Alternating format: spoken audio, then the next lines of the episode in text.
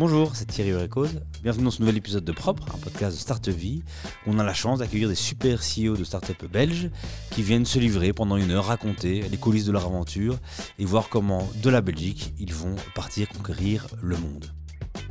Aujourd'hui, on reçoit euh, Jonathan et Raphaël, co-founder et CEO de WeInvest, une startup qui réinvente un peu la façon dont euh, on vend des maisons. Ils étaient à 50 pendant euh, le Covid, ils sont plus de 100 maintenant, une croissance un peu folle, on va parler. Ils viennent d'annoncer une levée de fonds, on va aussi parler des moments durs et vous verrez qu'ils ont été très durs.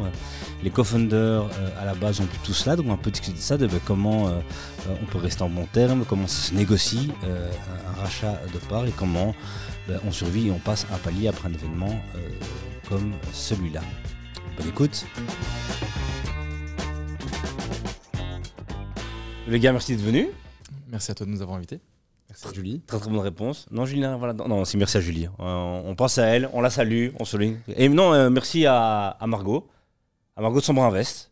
Ah, grâce à elle qu'on se rencontre aujourd'hui. Donc donc c'est cool. Margot, merci à toi. tu nous connaissais quand même déjà. Euh, exactement. Tu nous, on en parlera, tu nous as aidé. Euh, Jonathan, c'est quelqu'un que tu peux appeler si tu cherches des bureaux et que tu as un budget relatif, je dirais extensible ou vers, le bas, vers le haut.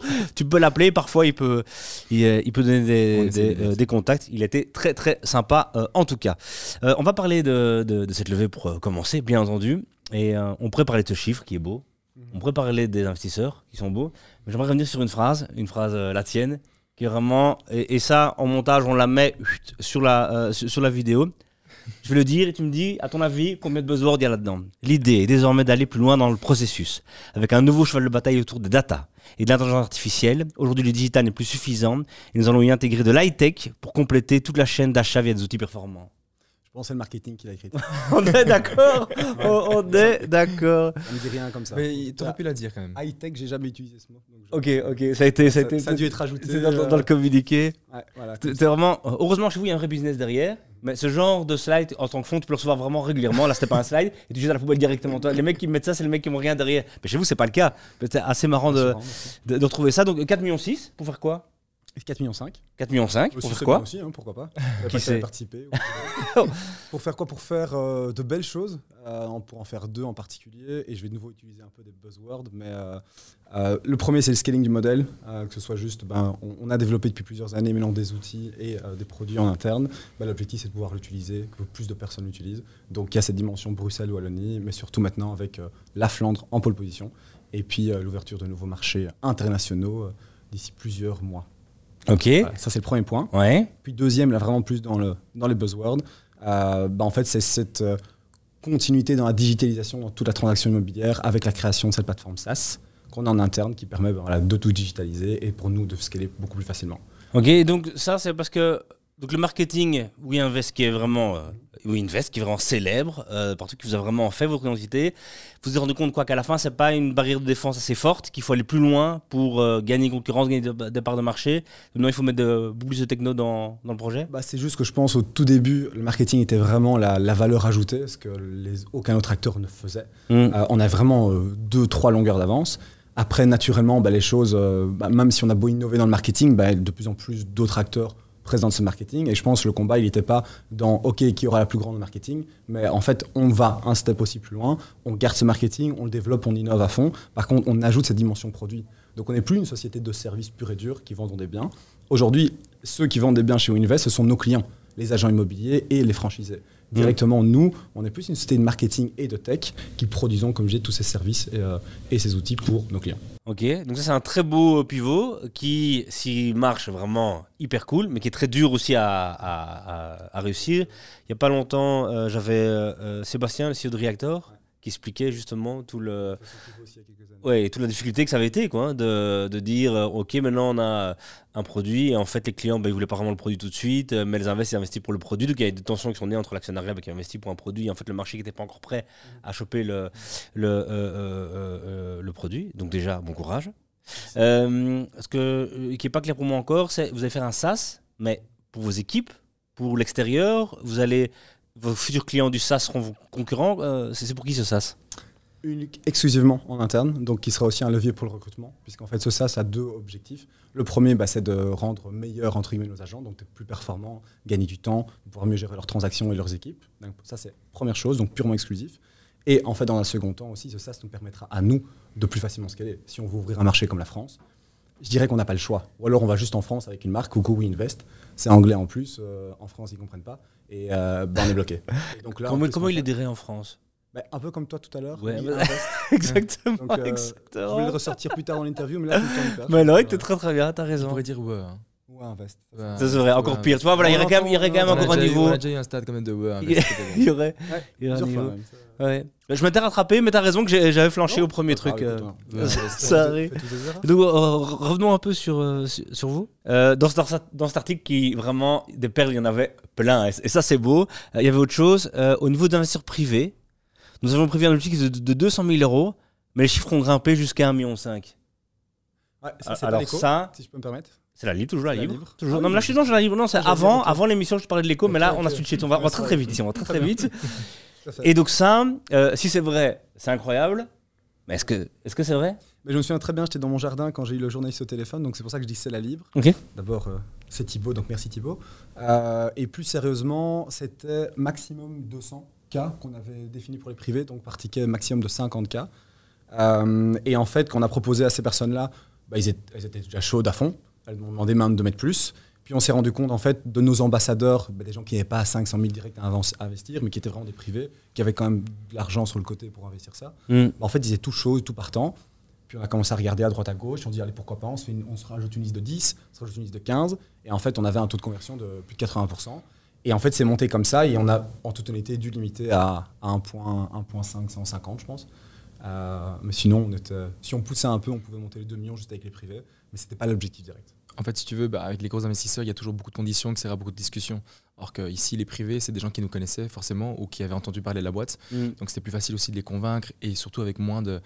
Enfin, il y avait moins de, de choses à, discuter, à chipoter, etc. En plus de ça, il y avait quelque chose qu'on ne savait pas comment faire au niveau de la forme juridique pour pouvoir les intégrer. On ne voulait pas avoir plusieurs petits acteurs et devoir rendre des comptes. Là, ce qu'on a pu intégrer avec un SPV, donc euh, faire en sorte qu'il y ait une société qui regroupe l'ensemble des petits investisseurs. Et alors on s'est dit, bon, ben, si finalement il y a des gens qui veulent investir, que ça peut aller plus vite, bah, pourquoi pas le faire comme ça quoi. Donc très très classe, très très propre pour le dire comme ça. Donc donc c'était vrai. Mais par contre, ce que euh, j'ai encore du mal, c'est euh, 200 000, c'est 200 000 au début par personne ou non Vous pensiez vraiment prendre 200 000 de un- privé C'est un SPV de 200 000. Ok. Parce qu'à la base, c'était pas le plus le focus. hein. Donc on voulait pas aller chercher les privés pour chercher les Ouais. privés. C'est des ambassadeurs qui, qui avaient déjà montré l'intérêt. Et alors, tu vois, donc il y a cette règle qui est pas peut-être pas respectée ici, mais normalement en Belgique, tu vois, quand il y a un argent de 1 euro de public et un euro de, il faut qu'il y ait un euro de privé. Mais donc au début, c'était quoi votre levée, votre levée prévue?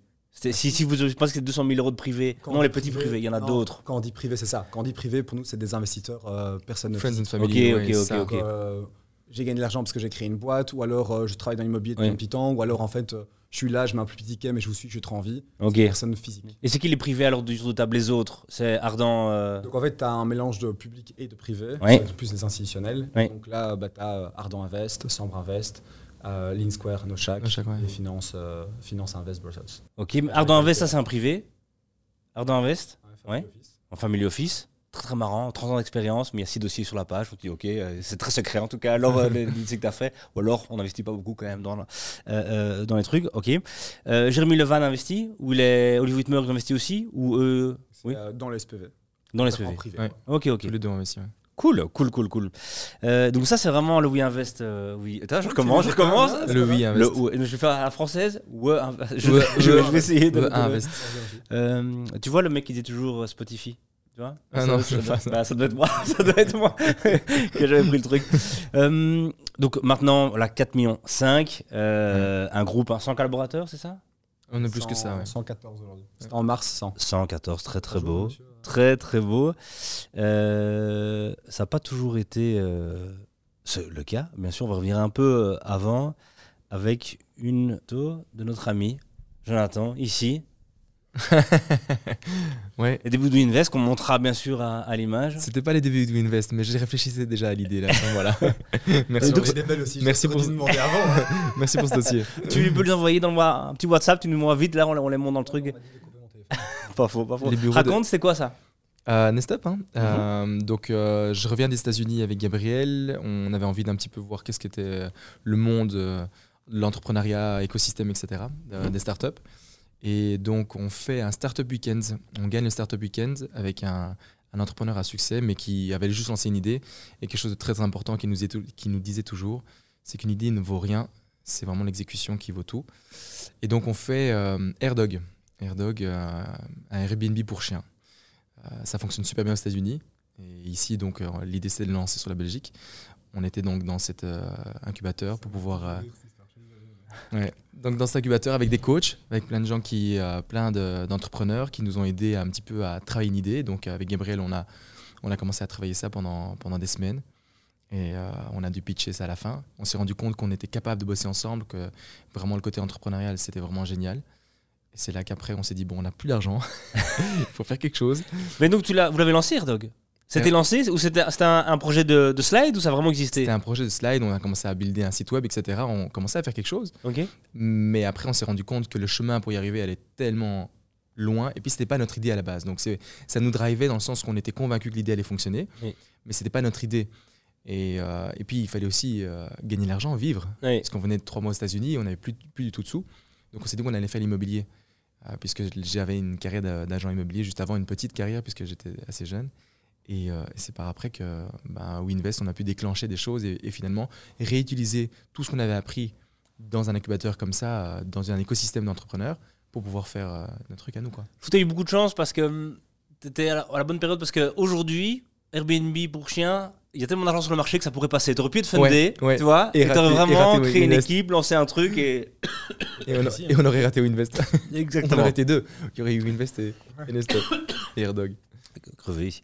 Mais euh, donc vraiment très très euh, très très classe. Et euh, donc quand tu relances toi ton ton activité d'agent immobilier, tu lances comme agent immobilier ou directement c'est là que pose les bases Non, non, non. En fait, si tu veux, donc l'idée c'était quoi? C'est lancer en tant qu'agent immobilier, faire le truc pour gagner un peu de sous. Euh, avant de partir au Canada. Donc on revenait de San Francisco pendant trois mois, et puis l'idée c'était de repartir au Canada. Tu as fait Mont-Saint-Guiberg, Nestop entre, temps. Entre temps. Tu as envie de repartir? En fait, si tu veux, donc l'idée euh, du Startup Weekend, c'est que je revenais de San Francisco, j'ai déposé mes valises pendant une demi-heure, je restais à la maison, et puis il y avait le week-end, Startup Weekend qui commençait à Liège. Je suis parti directement là-bas.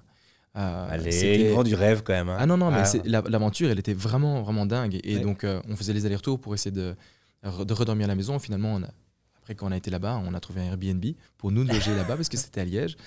Euh, et après, quand on a commencé à faire Winvest, c'était juste, OK, on est des agents immobiliers, on fait un peu notre truc, euh, c'est juste vendre et, louer quelques biens pour pouvoir renflouer les caisses et puis pouvoir partir au Canada. Puis le truc a commencé à prendre. On s'est dit, waouh, en fait, il y a vraiment moyen de faire des choses ici. On a répliqué ce qu'on avait appris. Hein. Les, les, codes sont les mêmes, les bases sont les mêmes, je crois, au niveau des, des, des startups. Et après, on a commencé à faire un logo, un site web et, et c'est parti. Quoi. C'est parti, quoi. Bam, quoi. Et c'était quoi les, premières années de, de Winvest? C'était comment tu vois, Vous étiez combien euh... C'était deux. Gabriel et moi, 7 jours sur 7, à bosser sur nos trucs, à tout faire nous-mêmes. Puisqu'il n'y a pas de sous, on faisait tout, tout, tout nous-mêmes. Donc euh, le logo, Gabriel a fait le logo, on a fait le site web, euh, c'était un WordPress, tout était. Euh, fait, on a dû faker, entre guillemets, des profils sur notre site web. C'était pas vraiment faker, c'était. C'était en fait. Pour la team, quoi oui, pour pouvoir être un peu plus crédible, il y avait des gens qui nous aidaient. Euh, comme le père de Gabriel qui nous a beaucoup, beaucoup aidé euh, dans nos idées, euh, avec vraiment une réalité du marché. Mm. On a mis une photo d'un Jean-Louis qui était donc son, prénom, mais qui n'était pas lui parce qu'il fallait pas qu'il se fasse, évidemment, par rapport à son boulot, reconnaître là-dedans. Mais 7 jours sur 7, activé. On, vivait comme une petite famille, mais à faire tout ensemble et, surtout, on ne connaissait pas réellement ce qu'était une agence immobilière. J'avais travaillé dans une agence, une agence immobilière qui était Victoire avant, mais j'avais pas forcément euh, le monde du travail euh, depuis longtemps en moi. Et euh, je me dis, bon, ça, ce serait génial de faire. On fait. Il faudrait mettre une photo sur nos cartes de visite pour que les gens puissent nous reconnaître. On fait. Et donc, aucun frein, quoi. Ça, c'était vraiment chouette. Les belles années, quand même. Oui. Les belles années, quoi. Le lancement d'un empire ici. Ça, c'est bien. Ça, c'est bien. Et, donc, justement, ouais, Gabrielle, c'était la cofondatrice. Oui. au niveau privé, c'était aussi ta compagne? Oui. oui, Et maintenant, elle est plus dans, dans l'aventure? Non.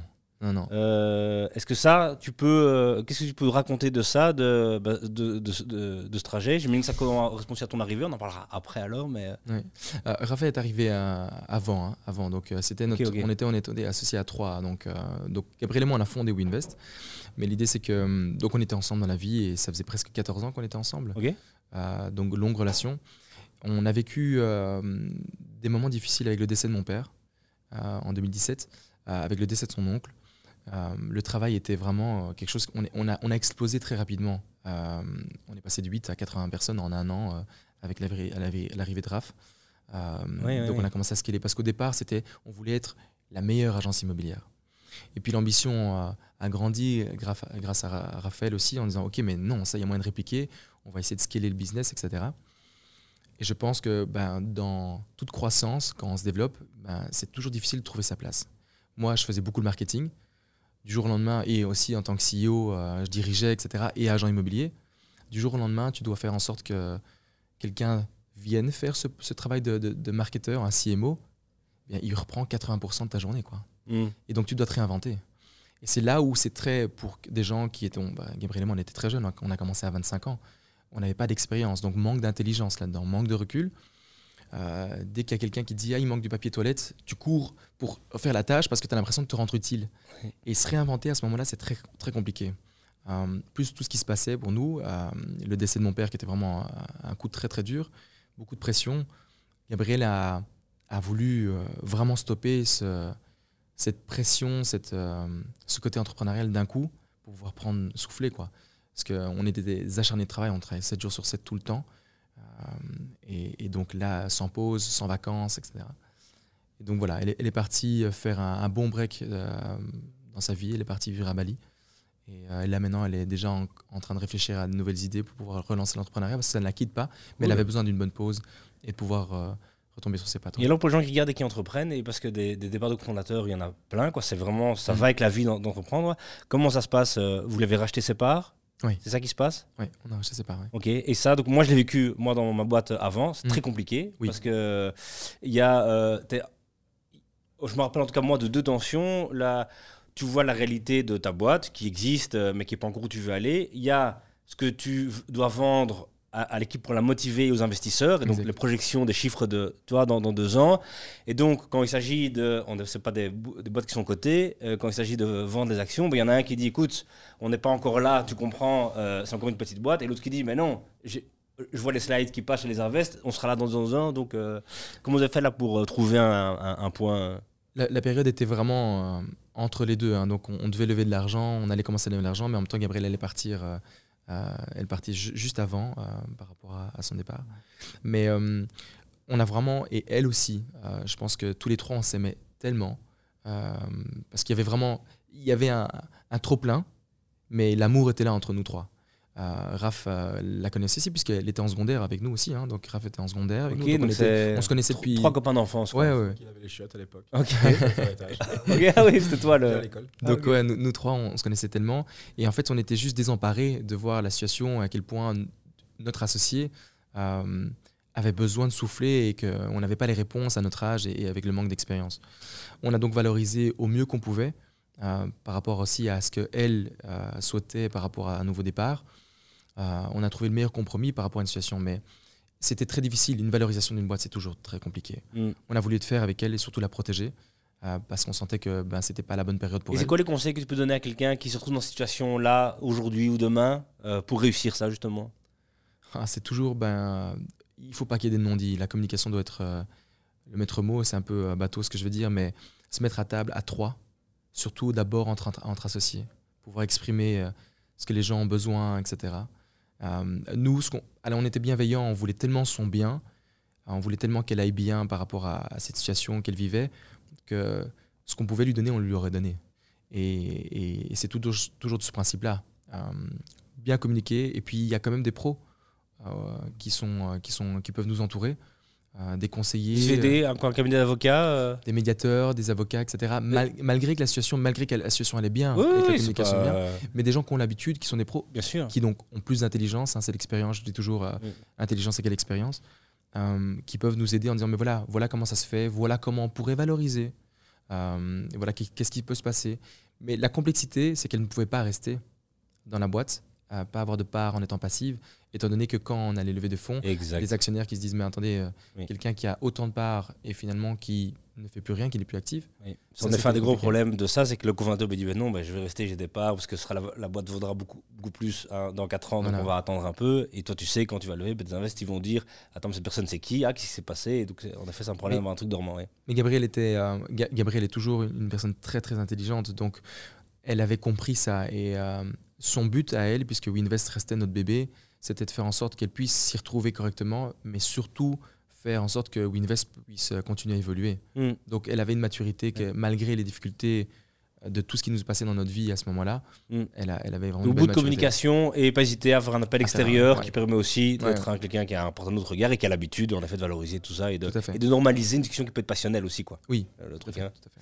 Et donc toi, euh, je sais pas que tu étais depuis le départ dans la. Euh, depuis le départ. Ah.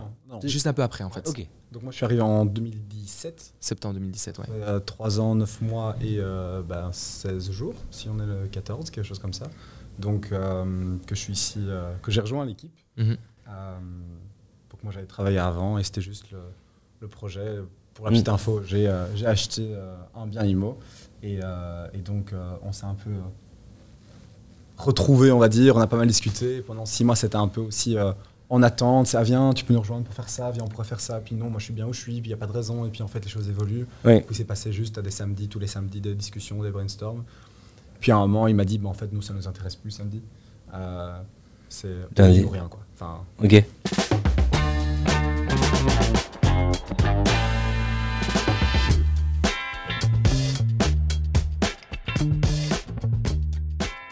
Et euh, toi, ce, ce move d'être le CEO puis de donner cette cassette à quelqu'un d'autre, ça vient de chez toi, ça vient de ton board, comment tu l'as vécu? Non, il n'y avait pas de board encore à ce moment-là. Hein. Donc Raph est devenu CEO en 2019. 2019, euh, ouais, 2019. Donc euh, il est là depuis 2017. Au départ, ben, c'est quelqu'un qui ne connaissait pas l'immobilier. Hmm. Par contre, on, on, se connaissait depuis longtemps. Je savais le potentiel que Raphaël avait. Surtout que moi, je venais de perdre mon père à ce moment-là, donc 2017. Donc c'était un peu, j'étais un peu plus fragile, euh, mais en même temps j'avais, je pense, le recul nécessaire pour voir, ok, là il y a des choses à construire. Euh, moi je cherche toujours à gagner les matchs, pas forcément à marquer les goals. Et donc euh, lui était le gars qui était le plus smart à ce moment-là et maintenant encore pour pouvoir faire en sorte que le business se développe. non non c'est vrai, c'est que dans la startup il y a un moment où tu crées des choses, ben c'est le côté où on va innover, etc. Gabriel et moi, on avait bien fait ça. On avait commencé à créer la marque, on avait commencé à avoir la vision qu'il fallait pour être un bon agent immobilier. Mm.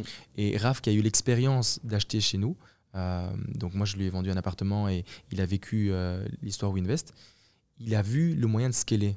Et vu qu'il avait plus d'expérience dans d'autres boîtes, il avait compris c'était quoi euh, un organigramme, une structure d'une société, il, avait, il a pu regarder ça. Donc en 2019, quand on, on, a vraiment vu le moment pour, on a eu une discussion qui a duré la, question a vraiment duré 4 secondes et demie.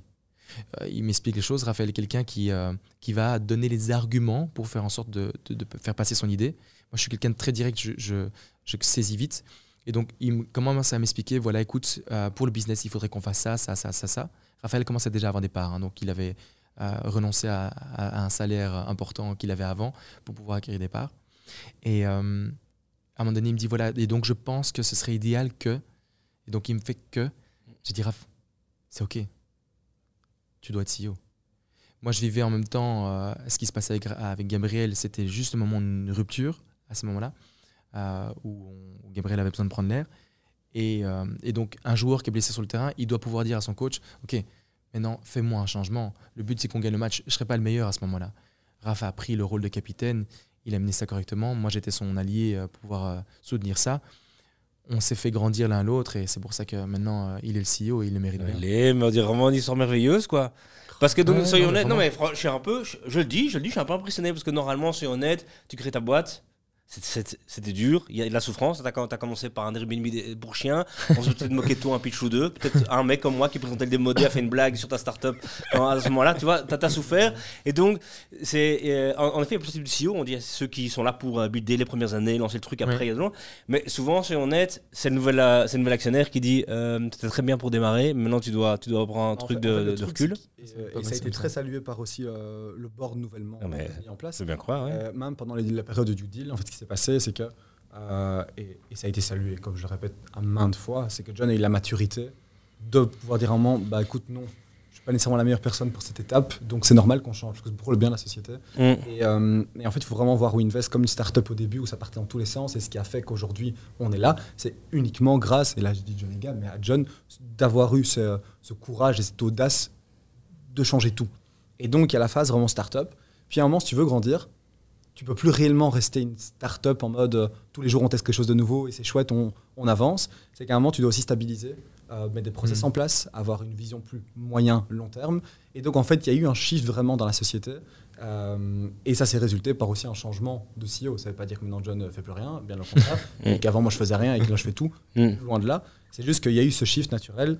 Et de nouveau, je ne pense pas être la meilleure des personnes dans euh, plusieurs années, quand peut-être on sera dans huit pays à gérer plus de 1000 agents c'est une autre étape de la société. Après, est-ce que dans 4 ans, je serai capable de faire ça? Ce sera une autre question. Je n'ai pas de boule de cristal. Beaucoup trop de maturité sur ce canapé. Euh, ils ont répété avant ou alors ils sont, ils sont vraiment bons. C'est très très bien, les gars. C'est très très bien. Et donc, justement, ce, shift vers la franchise, enfin, je sais pas si c'est un shift, c'est arrivé quand ça, les franchises euh? En 2019 18, 18 Donc en fait, il y a eu vraiment une période, euh, et c'est pour ça quand tu disais le shift franchise, le shift vers du produit versus service, en fait, on, on, pense déjà au shift de dans deux ans. On doit toujours penser plus tôt pour pouvoir être innovant sur le marché. Donc en fait, la franchise a été juste un moyen pour nous de grandir. Euh, fondamentalement, dès le départ, on était, quand on était 10, ben en fait, il y avait la moitié du back-office. Donc une agence classique, tu as quoi? Tu le patron, euh, tu as euh, une secrétaire, et puis tu as, as, des agents immobiliers, des commerciaux qui sont indépendants. Et dès le départ, il y a eu ben, John qui a embauché le marketeur, IT. John, qui a embauché IT. Et donc, en fait, tu disais, ouais, il y avait un back-office assez costaud, et en fait, juste 3-4 agents. Tu disais, putain, on est 10, une agence où, où tu as moins de 50% sont des commerciaux, c'est, c'est pas une agence. Quoi. en fait, naturellement. Un chiffre d'affaires déjà qui était énorme. Assez important. Et en fait, c'est naturellement, ça s'est présenté comme toujours, ben, en fait, on travaille à fond pour simplifier la vie de l'agent parce que l'agent n'est pas tout seul à, à, à, toquer à la porte. C'est que tu as une équipe derrière. On s'occupe du marketing, on s'occupe de l'IT, on s'occupe de ses outils, on s'occupe de tout. Et en fait, naturellement, ça s'est présenté. Et pour grandir de manière logique, à un moment, tu fais un un simple tableau, j'irai plus et moins, bah, tu te rends compte que le faire en in-house, parce qu'on a essayé aussi, euh, c'était pas la meilleure des idées. Parce qu'en fait, l'entrepreneur va, celui, va être celui qui va se donner à fond. Donc une franchise, c'est quoi? C'est un statut qui est totalement indépendant. Donc c'est un franchisé qui est un entrepreneur. Et en fait, même chaque agent, on va plus loin, est un entrepreneur à lui tout seul, vu que c'est une personne qui est indépendante, qui doit se battre au jour au jour pour développer son business. Donc en fait, nous, c'était vraiment, on voyait comme une veste comme une sorte d'incubateur de start-up, où en fait, chaque entrepreneur est un directeur d'agence, est un agent immobilier. Et donc les choses sont présentées comme ça au fur et à mesure. Et naturellement, on a vu que le in-house, on a essayé deux, trois fois. Tu payes cher et vilain un gars euh, qui, est, hyper connu dans sa région. Bah, ça reste un employé, ça te coûte hyper cher et le business n'avance pas. Alors qu'à un moment, quand tu donnes cette clé-là à un entrepreneur, bah, il fait deux fois plus vite, il utilise à fond tes trucs, il est dedans, il est dans le même ADN et en fait, tout va beaucoup, plus facile. Donc nous, c'était aussi un levier pour diminuer les risques, pour euh, vraiment croître de manière beaucoup plus rapide et en même temps, bah, voilà, les choses sont faites naturellement. Mais on a testé. Hein. On a testé, on s'est planté. Hein. Ouais. ouais. Les gens ne le voient pas forcément, tu sais, parce qu'ils disaient. Il y a beaucoup de gens qui disaient, ouais, mais vous n'êtes pas encore planté, on va voir quand vous allez vous planter. En réalité, on s'est planté plein de fois sur plein de trucs.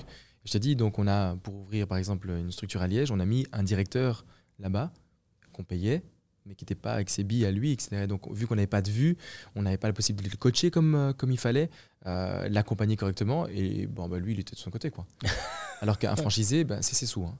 C'est ses sous, c'est euh, sa responsabilité. Et nous, on agit vraiment comme des coachs avec lui. On fait, OK, fais cet exercice-là. Tu vas réussir si, si tu fais cet exercice-là. Fais ça, fais ça, fais ça. Et donc, on l'aide, on l'encadre pour faire en sorte qu'il y arrive mais c'est lui qui devrait aller courir sur le tapis. Mais c'est quoi le, ce qui fait peur quand on fait pas de franchise C'est quoi? C'est de détériorer sa marque? Parce que c'est ça, c'est plus toi qui est dans. C'est un problème de qualité. Ça, c'est tout système de franchise, mais un système de contrôle qualité en place. Mhm. Euh, après, soit tu mets vraiment quelque chose de hyper trash avec des chartes, avec un suivi, avec deux gars qui font les tours de, des restaurants ou des franchises ou n'importe quoi pour vraiment s'assurer. Mhm. Ou alors, en fait, le plus dur est à faire en amont, c'est que tu sélectionnes bien tes cocos. Et, et c'est là qu'en fait entre en jeu tout le processus de recrutement qui est assez poussé, je dirais, pas en termes de compétences, mais en termes de validité. Enfin, on valide des points culture, ADN, motivation, engagement, etc. Et en fait, quand tu fais déjà ce, filtre-là, ouais, tu as un système de qualité qui tourne, mais en fait, tu te rends compte que tu ne presque pas. Mm. Après, on a un système de franchise aussi, vu qu'on la veut moderne, on a étudié tout ça et on, évite ce genre de choses. Chez moi, j'ai toujours trois niveaux de, de formation.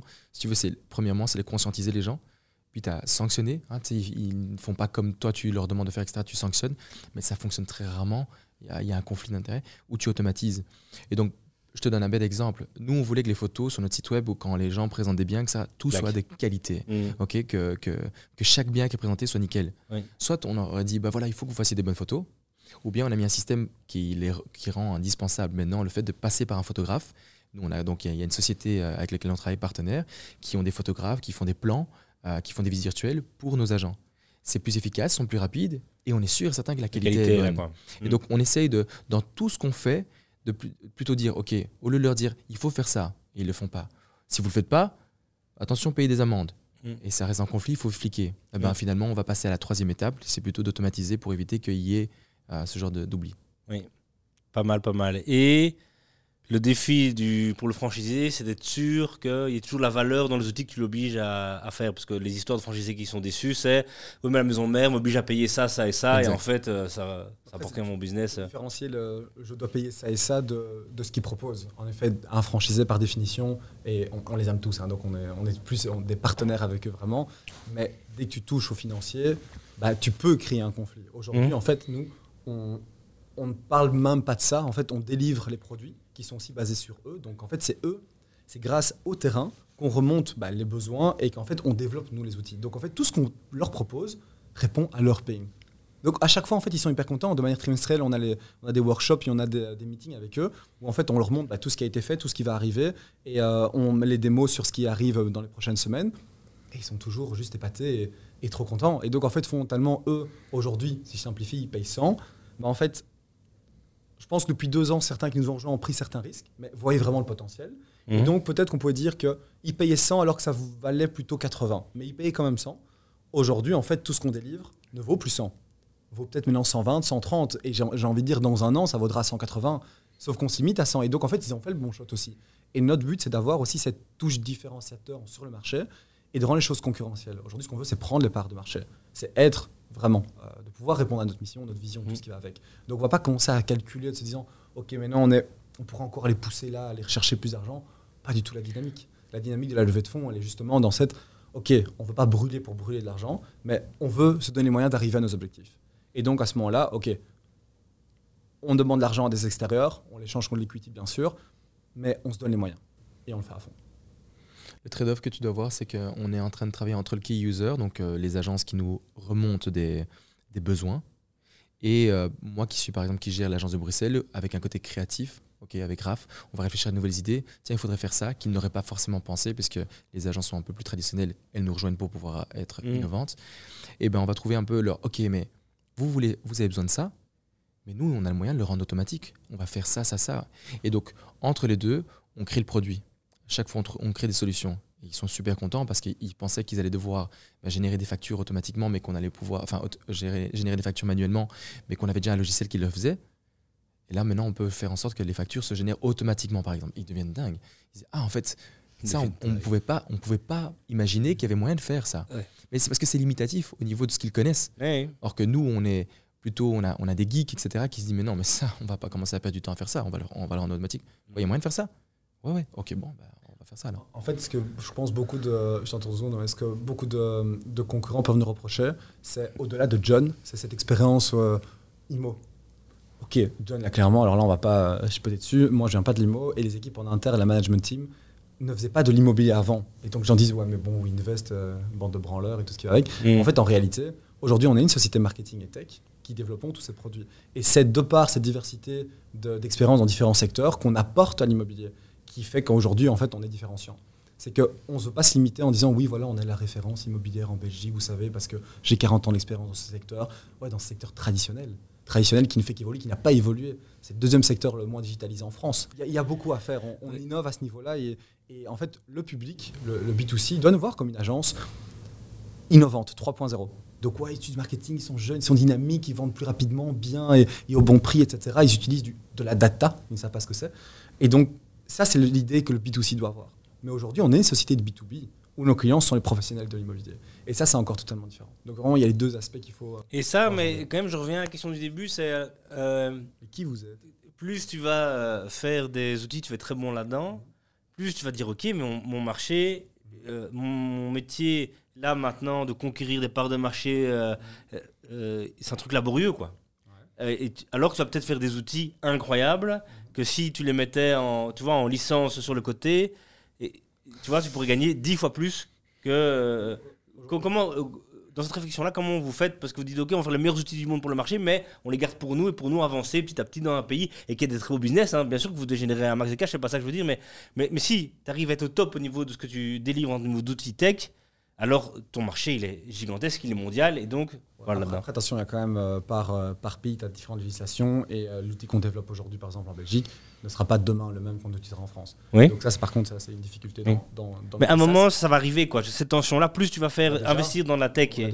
Ok, mais donc là-dedans, comment vous positionnez par rapport à Je vais pas te lâcher toute la vision sur, sur les 5 ans, mais, mais l'idée, c'est bien sûr, dans un premier temps, de garder ça en exclusif pur et dur. Ça reste la raison pour laquelle les clients nous rejoignent. Et en fait, soit on part en SaaS total et on propose à tout le monde, et donc là, toutes les agences de Belgique travaillent avec nos outils.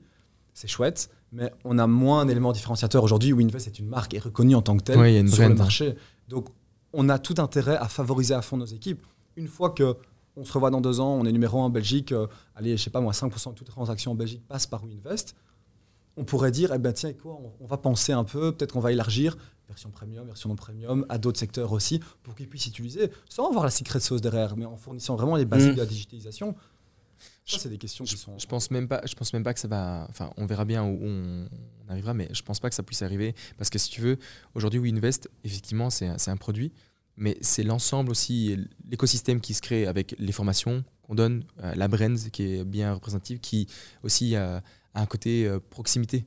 Aujourd'hui, on n'a pas une brand qui fait euh, OK, on n'ose pas poser la question. On est plutôt conseiller immobilier que nous, euh, qu'agent mm. immobilier. Donc les gens nous posent des questions, n'hésitent pas à nous passer des coups de téléphone. On veut se rendre accessible. C'est l'ensemble qui fait en sorte que la secret sauce fonctionne. Euh, c'est pas juste le produit. Un agent immobilier qui utilise ce produit, c'est un peu comme la recette pour maigrir. Je dis toujours, il y a plein de recettes pour maigrir. je te donne le truc, finalement, tu le fais pas correctement, ou tu n'as pas le, acheté les bons ingrédients, etc. Tu maigris pas, tu dis ouais, ça fonctionne pas. Or que la recette, elle peut fonctionner pour plein de gens. Là, le coaching qu'on peut amener fait en sorte que la recette fonctionne et que les gens puissent avoir du résultat.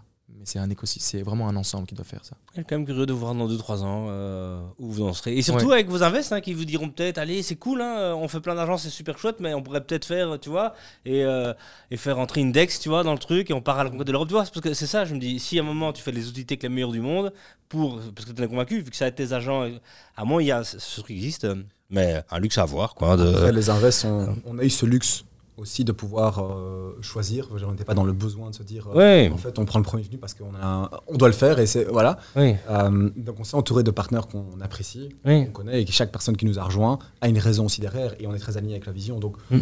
après, oui, tu sais jamais. Ça reste des sociétés aussi privées d'investissement qui exigent un, return. Mais ils sont alignés avec les choses de base. Oui, non, je ne veux pas dire qu'ils vont te forcer à faire quelque chose. Je dis qu'à un moment, on dira peut-être, mais avec la tech qui est tellement forte en train de développer, on se rend compte qu'après 4 ans, cette partie tech est dingue et que la garder pour nous, voilà. Et que euh, le service et la tech, c'est.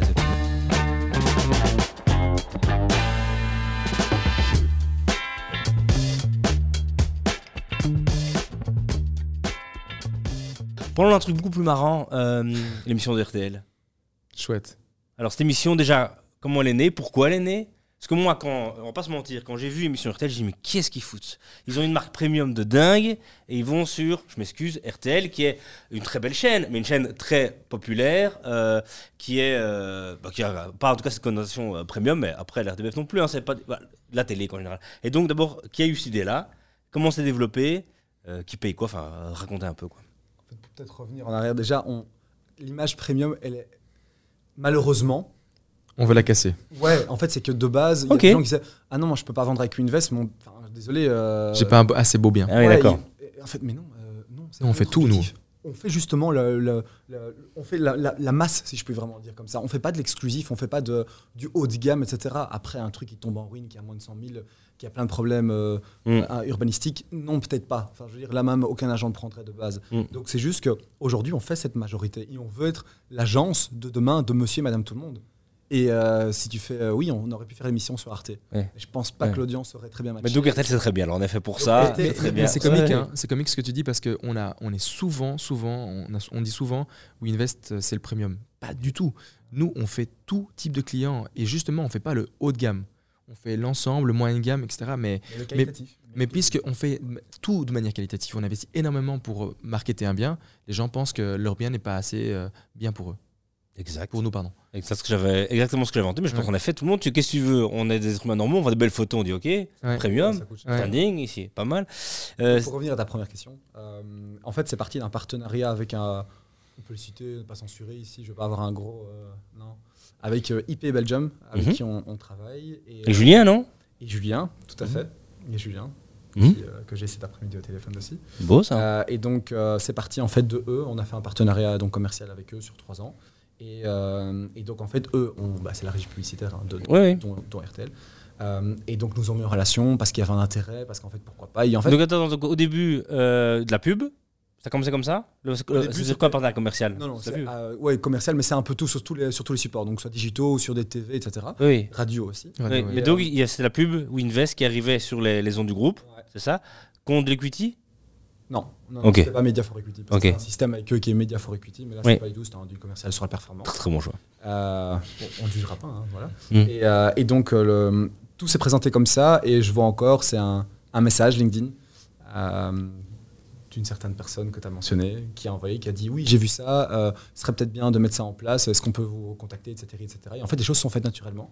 On a pas mal parlé, il y a vraiment une équipe, une personne de notre équipe, ben, la, la première employée, Laureline, euh, qui aujourd'hui pilote ça entièrement.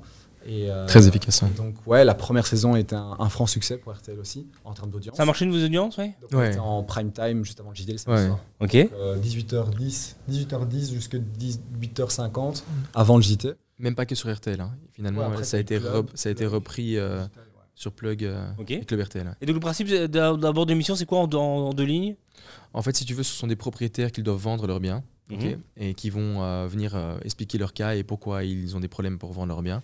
Nos agents immobiliers, on en a trois, euh, qui vont expliquer pourquoi ils sont bons pour pouvoir vendre ces biens-là. Le propriétaire ensuite choisit un des trois avec qui il a le plus de feeling. Mhm. Et puis tu vois comment WeInvest euh, va mettre en place euh, la stratégie commerciale ou faire certaines choses qui vont permettre de pouvoir mieux vendre le bien, alors qu'il y a des fois où il y a des gens qui essaient de le vendre depuis deux ans eux-mêmes. euh, Et ça passe par quoi? Ça, c'est quoi? Ok, donc alors, Stéphane Plaza, mais ici, différent, mais. En fait, Inversé. Inversé. Stéphane Plaza, ça cherche pour les gens. Ouais, Alors que nous ici, nous, on est vraiment du côté vendeur, du côté des Gros propriétaires. problème. Ouais, ouais. Et on voit que ça. Après, on voit comment on traite. Et donc, les première clients. émission, euh, est-ce que vous vous rappelez ça, la première émission vous, euh, vous étiez devant votre télé Vous étiez. euh, Covid, hein. comment Covid. Était, euh, moi, je me souviens très bien. En tout cas, j'étais, on est tous connectés euh, sur, euh, sur Hangout.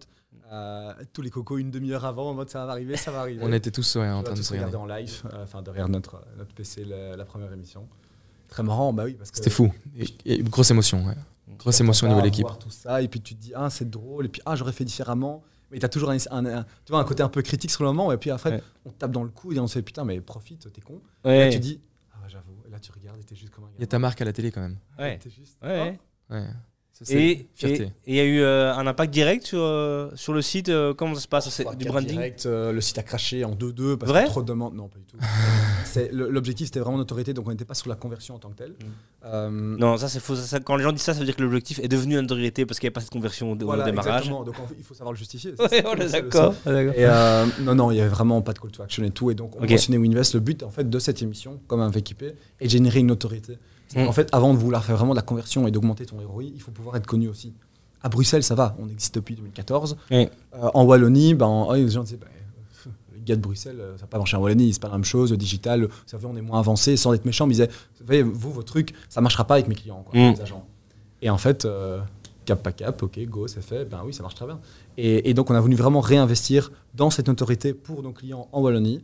Et donc, comme tu as dit, ben, RTL, euh, c'est pas Vire ou autre, donc c'est vraiment le côté francophone Mm. du pays, donc Bruxelles et Wallonie, euh, qui a permis vraiment de faire ces notoriétés. Et donc, on est en saison 2 maintenant. Je suppose que c'est un de tes points qui va arriver. Sinon, j'aimerais bien le placer. Mais.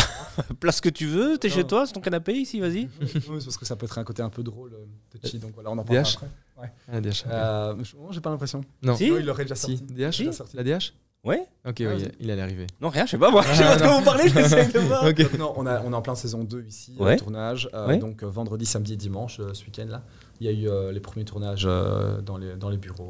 C'est la saison 2, ouais. Donc voilà, c'est c'est en, c'est en phase. On a. On veut qu'on parle de la DH dans... Non, non, tu, tu veux pas parler Mais de la qu'est-ce DH. que c'est Bah, C'est quoi Bah, Racontez-nous, c'est quoi cette histoire? Non, la DH a parlé Mais soyez de... prudents, soyez. Mais... La DH a parlé de, de l'émission RTL. Ouais. Je vends ma maison. Oh, il parle souvent de nous. Ouais. Il me dit tiens, génial, etc. Saison Ils 2. se foutent vraiment de la gueule, ils en ont rien à foutre. hein, mais vraiment. Mais qu'est-ce qui s'est passé avec DH quoi La DH, ils ont, un... ils ont voulu faire un projet. euh, Non, non, non, ils ont dit, ils ont, ils ont parlé de l'émission Je vends ma maison avec Winvest. Ici, ils ont sorti un article, on pensait que c'était pour ça parce que tout le monde n'est pas au courant qu'il y a la saison numéro 2.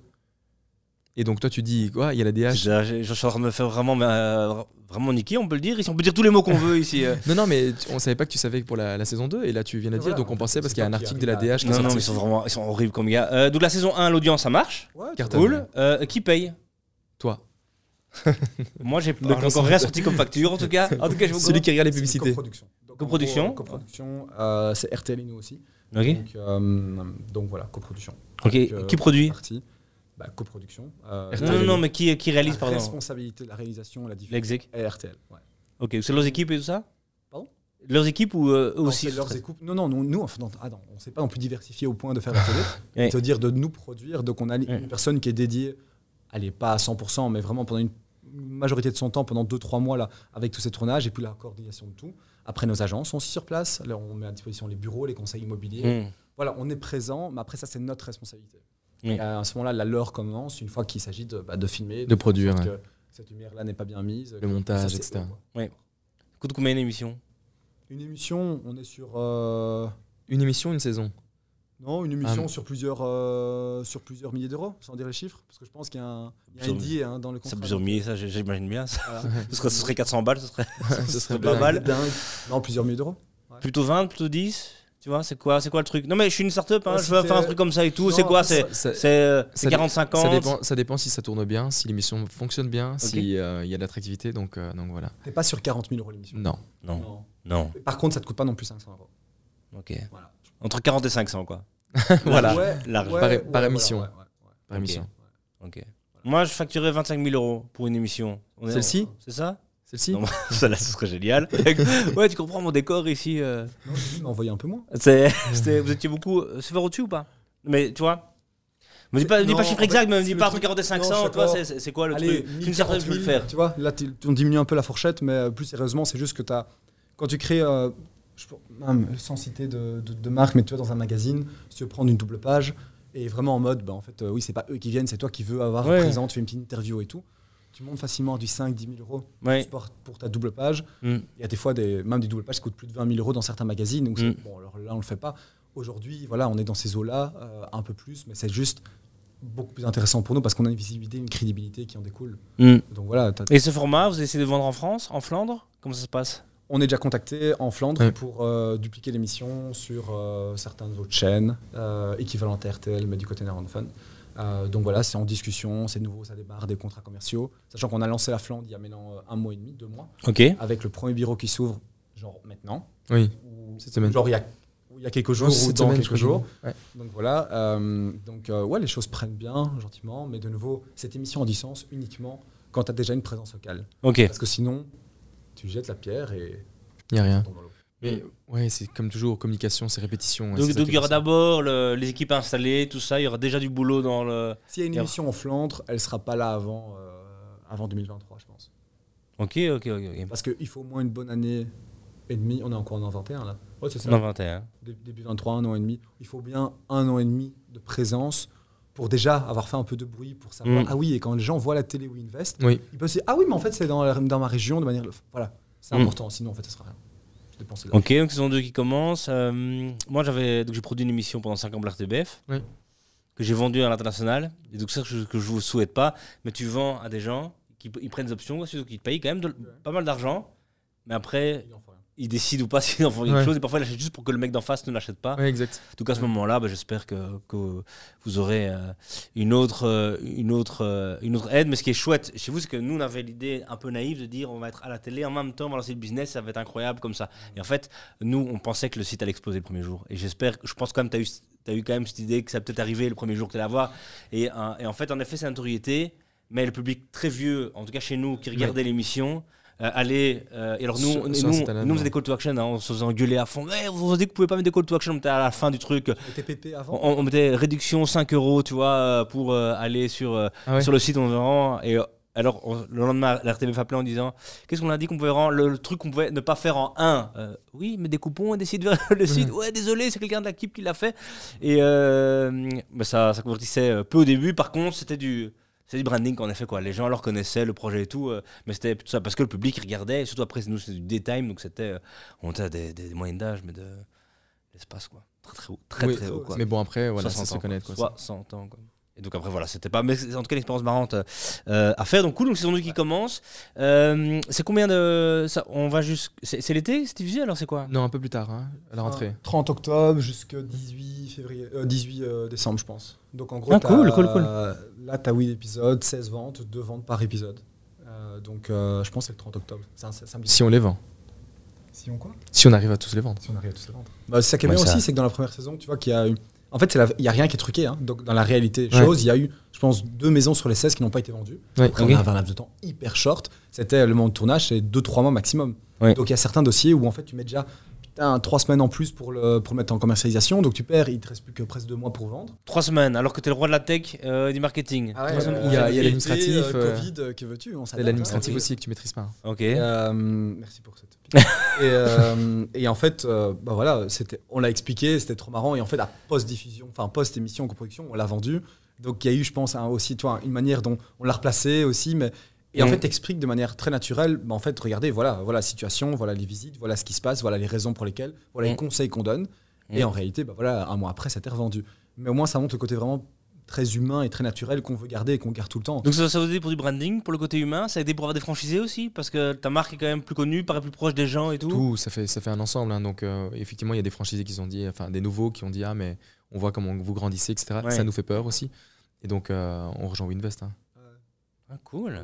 C'est pas juste pour se dire, allez, on fait la Donc plutôt, plutôt content de, du retour de l'expérience. Oui, oui, et chouette expérience aussi pour nos équipes. C'est donc notre premier employé qui, euh, qui pilote ça, Lorline. Elle fait ça super bien et c'est une expérience pour elle euh, à mettre sur, sur, son CV qui est juste génial quoi. À fond. Oh, qu'elle n'ait pas trop de CV. Euh. oui, mais bon, même voilà, si elle évolue dans la vie, etc., c'est déjà ça. C'est quoi le. On va euh, doucement, doucement aller vers la fin de l'émission. Euh, le, le moment le, le plus dur depuis le début du Invest, c'est quoi? Moi j'en ai un, mais c'est pas depuis le début, alors je te laisse peut-être. Moi j'en ai deux, ouais. Moi j'en ai deux. Le décès de mon père, euh, qui a fait en sorte qu'il y ait un chamboulement total. Euh, euh, il fallait, il fallait pouvoir redonner la même, continuer à donner la même énergie parce qu'on était en pleine croissance, mm. or qu'il y a quelque chose comme ça qui te, qui te tacle pour les deux associés, puisque la Raphaël n'était pas, Raphaël était pas, était pas encore là. Donc on, devait, on avait vraiment tout ça sur nos épaules. Et ce moment-là qui est très dur, qu'est-ce qui t'a permis justement de, de nouveau pour les gens qui peuvent regarder ou quoi l'émission, mais qui t'a permis de, de, te raccrocher au truc et de... J'ai très vite et dès le lendemain en fait du décès de mon père, j'ai refait mes automatismes. Lever tôt le matin, faire mon sport, partir au bureau, accueillir les équipes, etc. Je, euh, je me suis mis en mode robot, pas réfléchir. Pas réfléchir, créer les habitudes. Moi, je suis quelqu'un de beaucoup de, discipline et d'habitude. Et donc, euh, j'ai créé ma routine et faire en sorte de reprendre tout de suite ma routine. Donc, ça, c'était quelque chose. Euh, et j'ai fait la même chose pour le départ de Gabriel. Parce que le départ de Gabriel était pour moi une des phases aussi très, très, très marquantes. parce que c'était le couple emblématique de Winvest vraiment le duo qui fonctionnait bien. Et, et ouais, du, jour au lendemain, euh, Gabrielle a besoin de, souffler, de complètement tout lâcher. C'était vraiment une nécessité pour elle. Et, euh, et ça, moi qui ne le comprenais pas, parce qu'on avait, il fallait toujours s'accrocher. Je suis quelqu'un qui veut toujours être battant et, et montrer qu'il est fort. Et là, c'était un coup dur. Et pendant 4-5 jours, j'étais à plat. Et puis de nouveau, reprendre les mêmes habitudes. lever à 5h30, faire mon sport, aller euh, au bureau, etc. Lever 5h30, vous l'avez bien entendu Oui. Ok. Ça, c'est une routine, ça Ça, c'est une routine, ouais. Et ça te permet de faire quoi? Je vais faire donc mon, euh, mon, sport dès le matin, histoire que personne ne me dérange et que je puisse le faire et que je puisse faire un, un check comme quoi c'est fait. Euh, commencer à travailler aussi avant les équipes pour les briefer et être sûr certain d'avoir bien préparé ma journée et puis donner du temps à l'équipe. Moi, je suis pas quelqu'un de très intelligent, je suis quelqu'un de plutôt malin et donc je suis bon pour pouvoir, en tout cas bon, en tout cas c'est là où j'essaie de, performer, c'est de piloter bien les équipes. Euh, et donc je dois pouvoir leur donner une bonne énergie. Euh, Raphaël, lui, il est gars intelligent, euh, donc c'est lui qui met les structures correctement. Et donc voilà, ça c'était, c'est la routine que j'ai dû mettre. Mais ça c'est les deux éléments qui, ont été, qui, ont été, vraiment très très durs pour moi. en tout cas, c'est des difficultés que j'ai vécues parce que aussi évidemment, la concurrence ou le monde, puisqu'on était un peu médiatisé, Gabriel et moi, tout de suite pointé du doigt en disant Oh, Winvest va pas bien. Ouais. Parce qu'ils ont saisi l'opportunité. Oui. Or que finalement, on leur a montré maintenant que, ici, un peu qu'elle a levée de fond, non, non, non, les soldats sont toujours là, on est toujours là à se battre correctement et, et on a juste perdu euh, quelqu'un qui, était, qui apportait énormément, mais euh, ça fait partie du truc et on, on est devenu encore plus fort. ouais. Ok. Toi? Toi, Raph? Moi, c'était euh, bah, c'était cette première période de Covid, premier confinement. On, était, euh, on, on se donnait les moyens d'y arriver. Donc, on avait une stratégie très claire de dépenses, de cash burn. Enfin, tu vois, on Mm. avait vraiment l'idée euh, très, très claire. Et à un moment, bah, je- personne ne l'avait vu venir. Bah, tu as le Covid, tu es en confinement. Lockdown. Et tu peux pas sortir. Tu dis, OK, ça va, il y a des aides, mais les aides sont pas claires. Puis en fait, ça devient de plus en plus clair. Puis en fait, tu te dis, ouais, mais est-ce que l'immobilier va être un secteur touché? Et puis en fait, est-ce que tout ce pourquoi tu t'es battu maintenant depuis plusieurs années va tomber à l'eau? Et en fait, tu as un sentiment d'injustice qui commence à arriver en disant, mais c'est pas possible, tu peux pas. Euh, et je pense Ouais. qu'on fait partie des heureux où l'immobilier ben, s'est bien porté aussi, il a pu reprendre. Euh, mais j'ai vraiment senti. Et, en fait, le truc, c'est quand tu sais que tu es, bloqué, tu peux pas voir les gens. euh, tu te poses d'autant plus, puis en fait, tu es dans ta tête, et puis tu as du mal à sortir ta tête, puis euh, tu donnes tous les moyens pour essayer d'avoir quand même cet OC qu'on était en train d'avoir en interne. Donc, voilà, c'est tout ce, cheminement pendant ces deux mois où on avait quand même besoin de l'argent.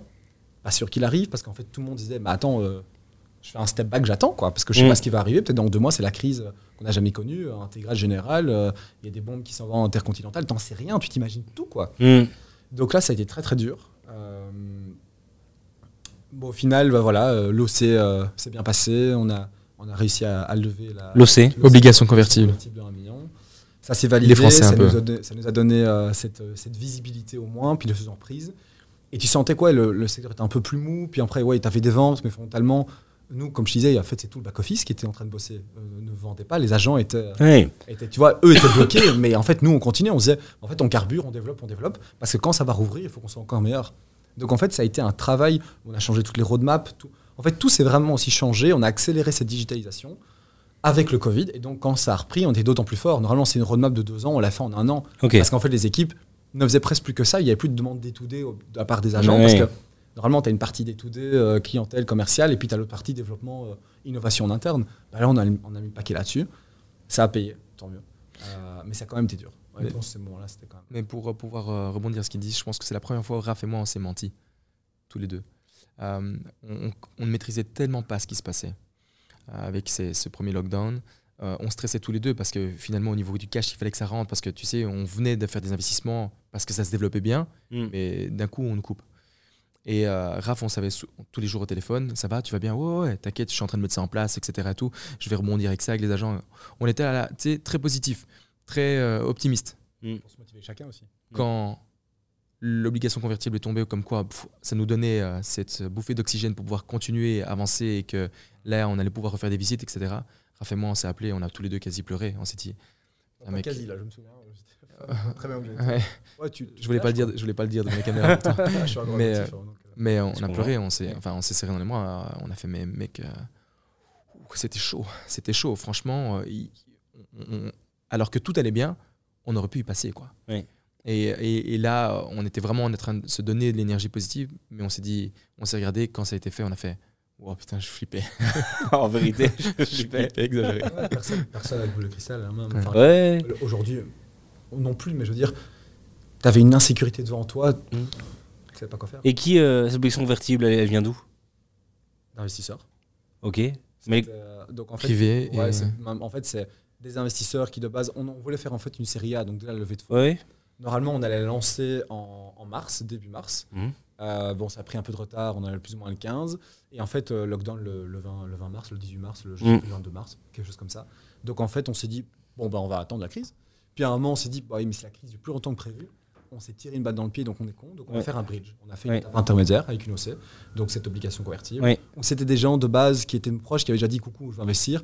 Et donc en fait, on s'est limité à quatre personnes qui nous ont euh, suivis, donc deux euh, fonds et euh, deux personnes privées, qui ont, qui ont donné le go, qui ont avancé là pendant cette période. Mais les fonds, les privés, on va pas les emmerder, mais les fonds, dis-nous qui c'est quand- quand- les premiers, c'était typiquement ceux qui ont vraiment suivi, c'était majoritairement Finance, euh, Finance Invest euh, Brussels, qui nous a suivis là-dedans et qui en fait dès le départ, euh, nous suivaient déjà avant, mais croyaient au projet, pro- projet bruxellois et belge, et donc euh, a avancé là-dessus. Et donc ça nous a donné en fait cette bouffée d'oxygène nécessaire pour se dire, ok, on passe cette crise, mais on sait pas Inconnu, ouais. ouais. Et Mm. on continue en fait calmement, on a l'argent, euh, qui était donc cet OC.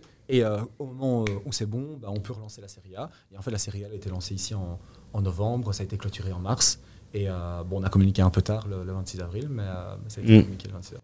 Tu vois, je trouve qu'on on peut. euh, et, et Finance est souvent critiqué pour la lenteur et tout. Et là, incroyable. Enfin, incroyable, je veux dire, très chouette, quoi. Je veux dire, voilà, c'était dur, c'était le machin, et euh, ils ont pu. euh, pour nous, ça aurait pu être plus rapide. Oui, Oui. ça, on est C'est d'accord. ja- c'est- ouais. C'est le troll entre l'autre, C'est tou- c'est toujours trop lent. hein. Euh, on est d'accord. Mais voilà, qu'il Enfin, soit. ça a bien aidé. à ouais, Euh. Encore merci à, à Pierre et Barbara là-dessus. euh, Allez, c'est faire un beat. Oui. Yeah, mais ouais, c'est beau, c'est beau. Cool. Et le, le moment le plus heureux, c'est celui-là ou il y en a d'autres? Il y en a d'autres. Le moment dans, de- de- depuis le début de Winvest, le, le moment qui est en tête pour vous, qui ou c'est du pur bonheur, quoi. Vas-y. Euh, Check deux secondes. Euh, là, je dirais peut-être un de mes défauts, c'est plusieurs euh, heures et années de psychanalyse. Mais euh, je pense que je ne profite pas assez du moment présent. Et, et c'est très chouette, mais j'ai un défaut qui est, euh, qui est aussi un gros avantage, mais c'est que je, je pense à la suite et aux, aux problèmes qui peuvent arriver. Et en fait, John, premier à me faire la remarque, euh, ma copine aussi, c'est juste qu'on. Ouais, fais stop, réfléchis, prends du recul et regarde les équipes devant, regarde pourquoi ils se battent. Regarde, le nombre fait grimper. On est passé les 100 collaborateurs en, en mars, on est aujourd'hui 112, 13, 14, je ne sais plus exactement. Waouh, c'est dingue, profite, là t'as fait, t'as levé, là je suis déjà en train de partir sur la, sur la série B, alors qu'en fait non, elle sera dans un an et demi, deux ans. Mm. Mais, mais voilà, et donc en fait c'est juste ce beau moment, je pense, qui se vit au jour le jour, quand tu prends le temps de pouvoir regarder et apprécier ce qu'il y a devant toi. Après, tu sais qu'être entrepreneur, c'est une vie où tu te chies dessus régulièrement, tu passes Ouais. par des hauts, par des bas, mais ça, ça fait partie de la vie, et c'est ça qui est aussi excitant. Donc, je dirais que le bonheur, ouais, il est apprécié au jour le jour pour les personnes qui savent prendre le temps de l'apprécier. Ok, heureusement qu'il y avait une morale dans ton histoire. Alors ça, ça vaut quelque chose. Parce que souvent, les gens qui veulent pas répondre répondent des choses comme ça, tu vois. Mm. Ah, Ça vaut ouais, le jour. Mais non, mais là, c'était vrai. Non, c'était vrai, c'était bien. C'était bien. euh. Et c'est c'est vrai que c'est dur de. C'était très bien dit. Intérieurement, j'ai une petite larme. non, c'était chouette, non. Derrière la caméra, montre un peu ton œil gauche. Mais non, cool. Et toi, est-ce que tu as un moment quand même alors euh, euh, concret à, à partager? Oh, les premiers bureaux qu'on a eu. On, a, Ok. on a fait beaucoup de petits bureaux, donc on a commencé d'abord dans le grenier de- des parents de Gabriel. Euh, histoire vraie, vraiment dans le grenier. C'était un beau grenier, mais, mais aménagé, mais, grenier. mais c'était un, un grenier. Mm. Puis on, on est arrivé dans des bureaux euh, avenue Tervuren, on avait, euh, on était trois, et on avait 600 mètres carrés de bureaux. Ah Parce ouais. que l'immeuble allait en fait, si tu veux, être démoli et reconstruit euh, en résidentiel. Et donc, on avait rendu service à quelqu'un, vraiment à titre gratuit, pour l'immobilier. hein. donc, je Ouais. une photo d'un bien. Il nous dit écoutez, j'ai des bureaux là, ils vont être libres pendant 8 mois, vous pouvez y aller, euh, vous devez rien payer. Banco. Banco. Et donc, en fait, si tu veux, il y a eu beaucoup, et donc je pourrais t'en citer plein comme ça, des moments où on a rencontré des gens qui euh, ont eu le pouvoir de nous aider euh, simplement parce qu'on voulait, être, euh, on voulait rendre service correctement. Et ça, ça a été un déclencheur parce qu'on avait des bureaux, on avait 25 ans, on avait des bureaux avenue Tervuren, super carte de visite. Ouais. Et donc là, les gens nous font confiance. L'arrivée de Raphaël aussi, un nouvel associé. Tu sais, tu fais un truc, euh, tu cuisines un peu chez toi, et là, ça devient quelque chose de, de grand, Mm. euh, qui vient apporter une énergie, hein, un moteur en plus. Waouh, ça c'est top. Ou simplement, bah, un de mes premiers euh, agents qui euh, évolue tellement, il peut s'acheter sa première voiture. Tu fais qu'en sorte que, bah, en fait, c'est grâce à toi qu'il a acheté, entre guillemets, grâce à son travail, mais grâce à ce Mm. que tu as mis en place, qu'il a acheté sa voiture. Et en fait, c'est pour moi, j'ai pas un seul élément qui est vraiment hyper marquant, mais j'ai plein de petits éléments comme ça. On a fait notre première fête, une fête où on a accueilli euh, nos, euh, nos clients. Euh, j'ai amené mon papa qui a vu ben, que ça grandissait. Et mon père m'a dit Ah, Je savais pas, je croyais que tu vendais juste des appartements. Ouais, ouais, Il comprenait pas, il était médecin, mais il était dans son coin. Et il a dit Ah oui, tous ces gens sont là pour, pour vous. Et il a Mm. dit Je suis fier. Donc voilà, c'est tous des éléments marquants comme ça qui, euh, qui sont là. Et il y en a tout le temps. La levée de 4 millions et demi, effectivement, euh, le fait de le, les chiffres des 100, bah, c'est une bêtise. Mais ici, nous, on se connaît depuis euh, un moment. Je suis ici et, et maintenant, je suis dans le canapé, alors qu'avant, je regardais. Enfin voilà, c'est tous des trucs comme ça pour moi qui sont marquants et je suis, lequel- je suis très très reconnaissant. ouais. Allez les gars, vraiment, euh, j'ai passé un très bon moment avec vous. Euh, merci d'être venus. Avec. Beaucoup de succès pour la suite, bien entendu. On se revoit dans deux ans pour cette histoire de tech ou de Ouais. service, voir s'il y a eu quelque produits. chose, apporté D'évolution, depuis le début. Et euh, bonne saison 2, bon lancement en Flandre, surtout. Yes. Vous avez tout changé pour la Flandre? Non, non, non, je retire, je retire ma question, je la, je la veux pas, je la veux pas, je la retire, je la retire. Pour la- une autre émission. Pour une autre émission, ouais. À bientôt, les gars. Merci Ciao, à toi. ciao. Merci À beaucoup. plus. Ciao, ciao. yes. Voilà, c'est déjà la fin de ce podcast propre par euh, Startup Vie. Euh, si vous avez aimé ce podcast, n'hésitez pas à nous noter sur vos plateformes préférées. Pas se mentir, hein, plutôt 5 étoiles que, que. Euh, si vous n'avez pas aimé, vous m'envoyez un mail à startupvie.co et je promets de lire et qui sait d'améliorer.